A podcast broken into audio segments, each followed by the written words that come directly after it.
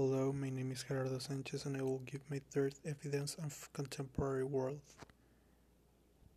Globalization is the word used to describe the growing independence of the world's cultures, economies, and populations, brought about by cross-border trade in goods and services, technology, and flows of investment, people, and information. Terrorism is defined in the Code of Federal Regulation as the unlawful use of force and violence against person or property to intimidate or coerce a government, the civilian population, or any segment thereof, in furtherance of political or social objectives. We suffered the terrorism in the era of the French Revolution. Unipolarity. In international politics, Unipolarity is a distribution of power in which one state exercises most of the cultural, economic, and military influence. For example, the United States and the Soviet Union in the Cold War, or the Roman Empire in ancient years, or uh, any empire or state that has governed an entire region, an entire era of the story. The digital age or information age is a time when large amounts of information are widely available to many people, largely through computer technology. One example we're seeing in the actuality is many economic and financial decisions taken by computers or online uh, businesses that are closing physical businesses such as Amazon, such as online shopping, Uber, Uber Eats, Cabify, etc.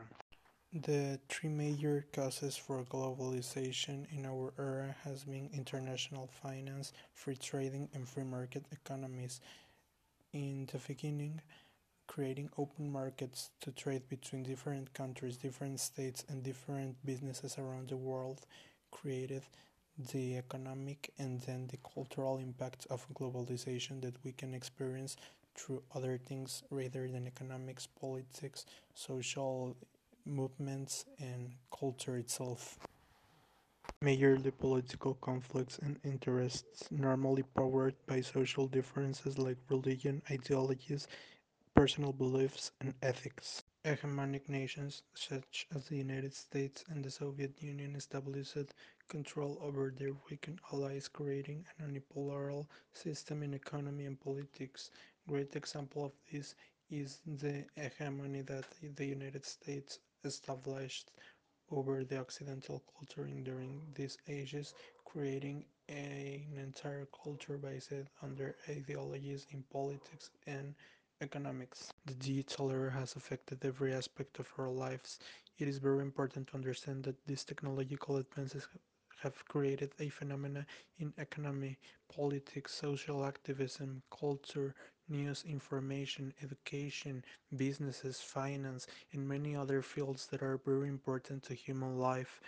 It is also important to understand that these same phenomena affect other things, such as the economic markets. Economic markets are majorly based on technological companies and technological uh, instrumentary in these years.